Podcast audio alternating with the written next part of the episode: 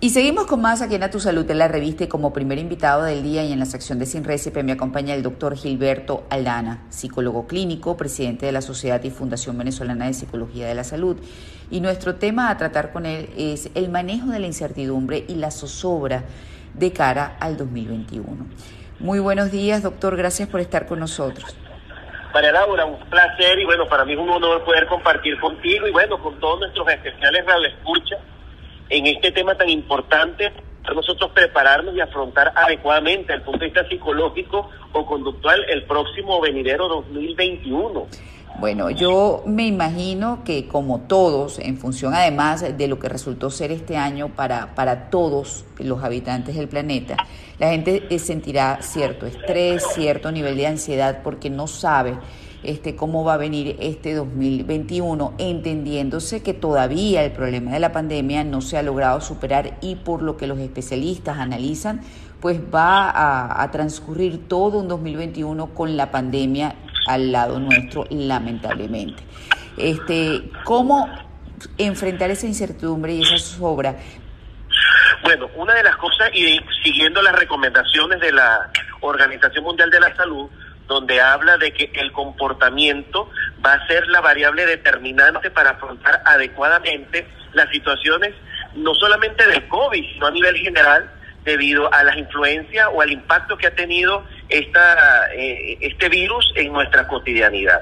Lo primero que tenemos que tomar en cuenta para poder nosotros afrontar adecuadamente los momentos de incertidumbre que nos esperan en el 2021 es tratar, en la medida de lo posible, de generar comportamientos o pautas que lleven controlar o medianamente controlar la situación de incertidumbre.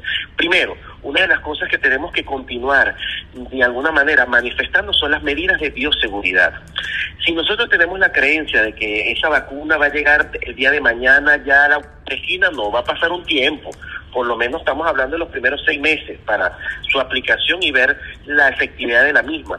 Mientras tanto, nosotros tenemos que continuar, y es un llamado a la población de manera muy, incluso hasta imperativa, pudiese decirlo, de la necesidad de mantener las medidas de bioseguridad. Dos, otra de las cosas que es muy importante es tener que familiarizarnos o si, la, lo, si ya lo manifestamos, bueno, seguir haciendo lo que es el apego, el encantamiento con la tecnología. Este 2020 nos permitió a nosotros darnos cuenta de la importancia de la tecnología para nosotros fortalecer nuestras relaciones sociales, nuestras relaciones académicas, nuestras relaciones laborales. Tuvimos que dar ese gran cambio para nosotros poder mantenernos eh, de alguna forma en eso que en un primer momento se llamaba distanciamiento social, pero bueno, nosotros los psicólogos siempre hablábamos de que era más bien distanciamiento físico más que social. La tecnología nos permitió de alguna forma objetivizar el hecho de que la tecnología nos podía acercar.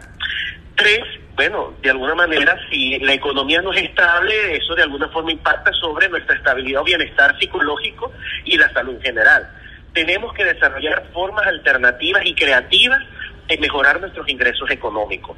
De alguna forma aquí en Venezuela quedó bien establecido que vivir de un sueldo de alguna forma nos va a limitar muchísimo. Y en algo que tengo que reforzar, que es esa habilidad del venezolano de buscar formas eh, creativas de poder mejorar sus ingresos económicos, es una de las recomendaciones básicas para nosotros poder afrontar adecuadamente las situaciones de incertidumbre y los, o los problemas económicos que se pudiesen de alguna forma estar manifestando en nuestro país.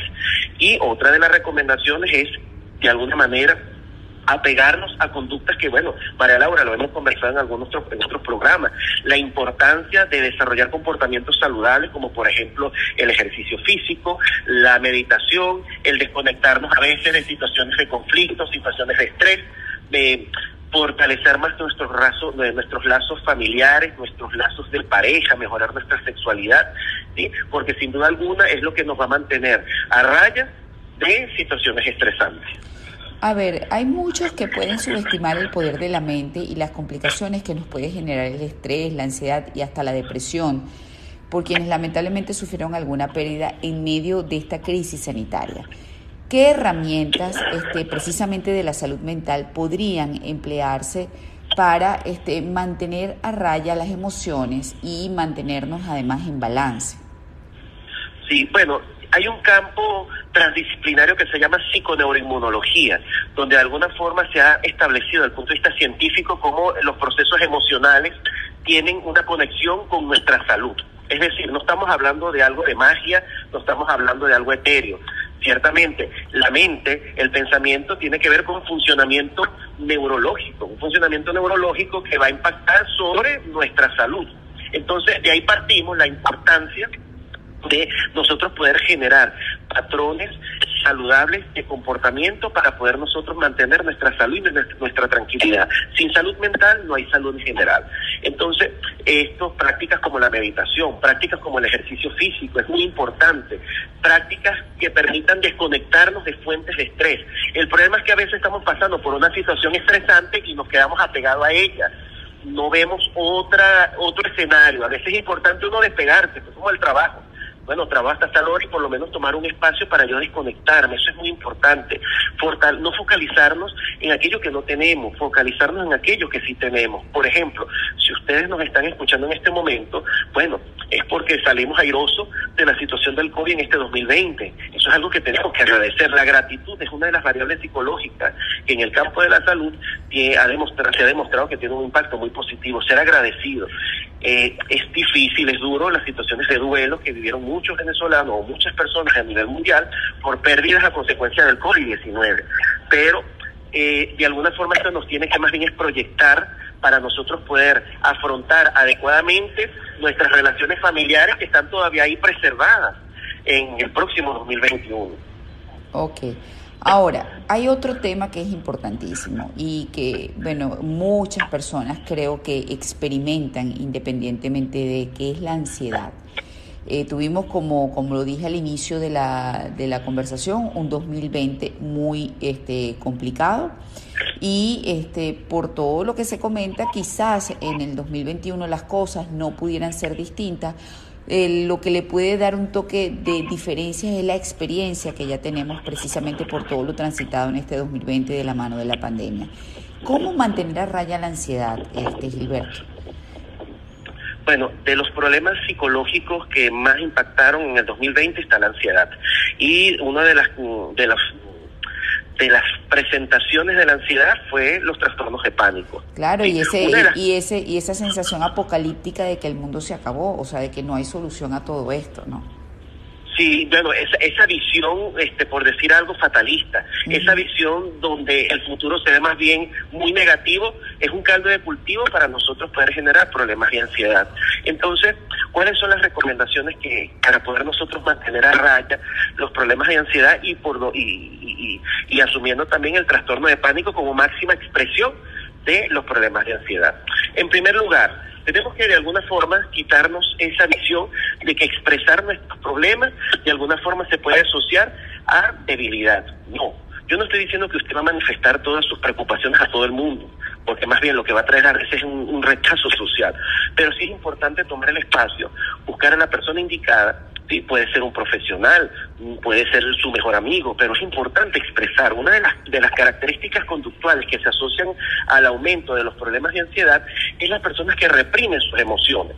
Tenemos que expresar las emociones, las, sobre todo las que vamos a considerar negativas, negativas por el impacto que puede tener nuestra salud, porque al fin y al cabo es parte de nuestras características como seres humanos. ¿sí? La de la rabia, la tristeza sobre todo. La rabia y la tristeza son emociones que si no se expresan, de manera adecuada van a tener un impacto negativo en nuestra salud. Así es. Esa es una. Dos, evitar la sobrecarga. A veces nosotros tenemos, yo digo algo, nosotros tenemos toda una cruz, como Jesucristo. Yo te puedo ayudar en algún momento a llevar tu cruz, pero no puedo llevar la cruz a todo el mundo por mucho tiempo, porque esto va a afectar mi salud. A veces pasa con aquellos familiares que asumen la responsabilidad del hijo, del hermano, del cuñado, de la cuñada, y cuando vienes a ver, tiene todas esas cruces encima que va a impactar la sobre, en, una sobrecarga emocional que se relaciona con ansiedad. Bueno, muchísimas gracias por, por, por esta eh, agradable conversación eh, y bueno, esperamos contar con usted el año que viene nuevamente para cualquier otro tema relacionado a su especialidad, Gilberto. Uy, María Laura, para mí fue un placer y bueno, mis mejores deseos para el nuevo año 2021. Un abrazo y mi cariño especial para todos nuestros radioescuchas. Las redes de mi invitado, arroba Gilberto Aldana.